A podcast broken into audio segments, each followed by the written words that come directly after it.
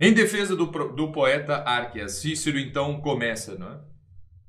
Se eu tenho algum talento, juízes, e bem sinto quanto ele é escasso, se tenho alguma prática da oratória, na qual não nego ser medianamente versado, ou se tenho algum conhecimento desta matéria oriundo do estudo sistemático das artes liberais, estudo do qual, confesso, jamais me afastei em época alguma da minha vida, de tudo isso, quase por direito próprio, deve mais do que ninguém exigir-me o fruto aulo licínio, aqui presente.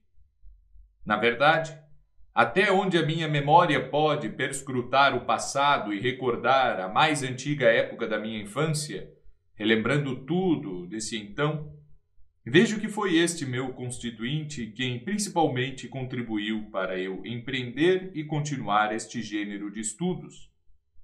Ora, se esta voz, modulada pela sua exortação e ensinamentos, foi, por vezes, salvação de alguns, e sem dúvida a ele mesmo, de quem recebemos os meios de poder socorrer a uns e salvar a outros, que devemos trazer, quando em nós caiba, socorro e salvação. E para que ninguém acaso se admire de tal dizermos, quando há nele outra aptidão natural e não este conhecimento e prática oratória, lembramos que também nós não temos sempre dedicado a este único estudo. Efetivamente, Todos os conhecimentos relativos à cultura humana têm como que um vínculo comum e estão ligados entre si por uma espécie de parentesco. Então, Cícero já começa a sua, a sua oração é, dando o exemplo de si mesmo, não é? Que, é, porque ele vai primeiramente defender poeta, um poeta.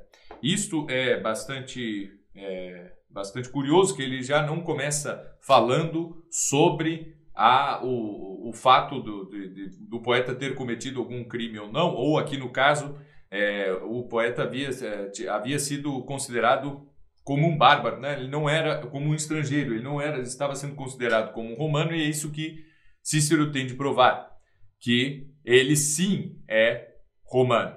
Isto ele fará. Porém, ele começa a uh, para além da causa em si, ele começa a tratar da dignidade do próprio sujeito, né?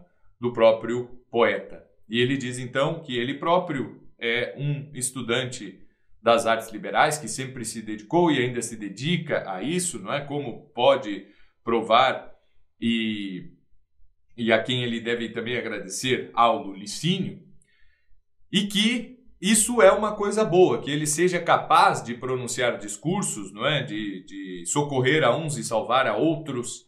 Isso ele deve a este tipo de estudo, ao estudo das, é, das artes, certo? Aqui, aqui já são chamados, chamadas artes liberales, porém que ainda não são sete, não tem a, a forma como nós conhecemos que é, só existe desde o final já da, da antiguidade, não é? Alguns aqui seis séculos mais ou menos depois depois de Cícero. Mas o termo artes liberais já existe em sua em sua época, uh, que são todos aqueles conhecimentos relativos à cultura humana que tem como um vínculo né, e que, e que tem como que um vínculo comum e estão ligados entre si por uma espécie de parentesco.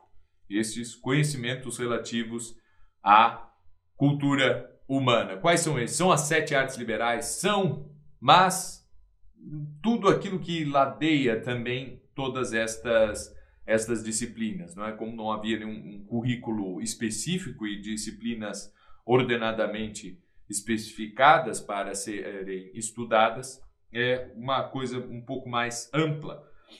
É, aquilo, as artes liberais, quando tratadas aqui neste período do século I antes, antes de Cristo.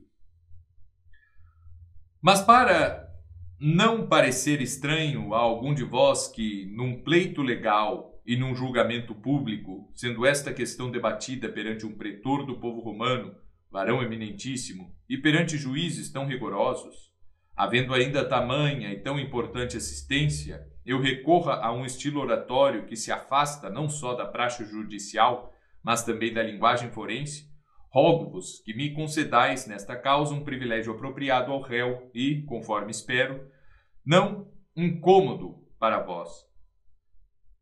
Consi, uh, consentirdes que, ao falar em defesa de um excelso poeta e homem de larga erudição, nesta assembléia de homens tão ilustrados, perante a vossa cultura, enfim, com tal pretor a presidir ao julgamento, eu discorra um pouco mais livre sobre os estudos humanísticos e literários. E consentirdes que, favor de uma personalidade que por seus ócios literários jamais se viu arrastada para penosos julgamentos, eu utilize um estilo oratório quase novo e inusitado. Então aqui já vai, né? Bom, estou defendendo um poeta, e já que é um poeta, eu vou me permitir uh, usar de um outro de um outro estilo aqui dentro desse dessa minha defesa. Se eu vir que tal me outorgais e concedeis, levar-vos-ei, por certo, a decidir que ao licínio não deve ser excluído, cidadão como é, do número dos cidadãos e que, quando não fora, aí deveria ter sido incluído. Então aqui ele ele expõe exatamente o que ele vai propor, não é? O a, o o o, o então, não é? Uh, será julgado por se é, é preciso averiguar se ele é ou não cidadão romano. E o Cícero diz: Bom, ele é cidadão romano e eu vou prová-lo, mas também vou provar que se não fosse, nós deveríamos conceder-lhe a cidadania romana. Não é mais do que isso tudo, pela sua, pelos seus ócios literários, não é? Favor de uma personalidade que por seus ócios literários jamais se viu arrastada para julgamentos, não é?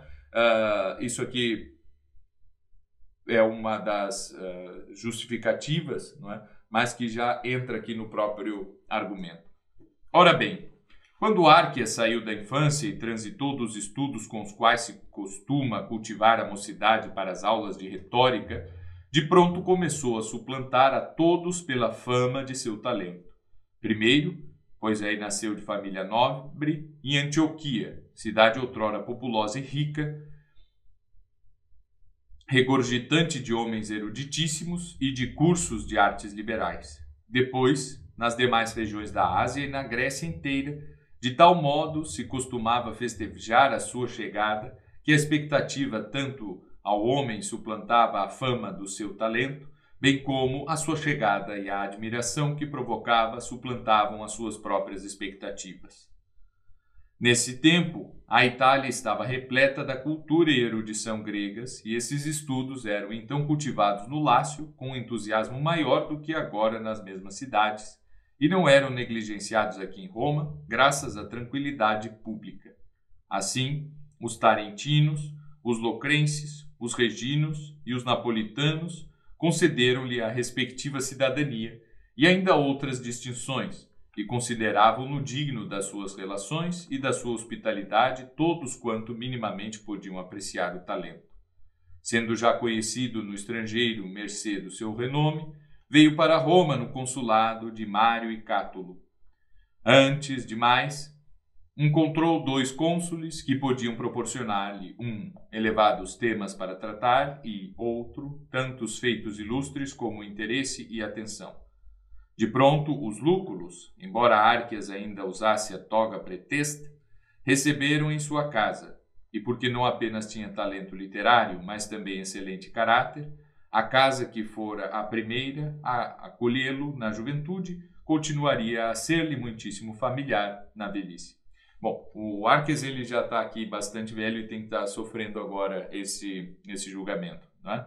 Uh, Primeiro aqui tem algumas informações interessantes, né, que já é bem cedo que a cultura grega é bem vista dentro de Roma, muito antes da expansão, ou melhor ainda, antes da expansão do Império, e o Arquias, que tendo nascido na Ásia Menor, né, em Antioquia, que, uh, bem, seria Síria, Turquia, alguma coisa assim, hoje em dia é Turquia, mas é, já foi Síria, porém é uma cidade de cultura grega muitíssimo forte.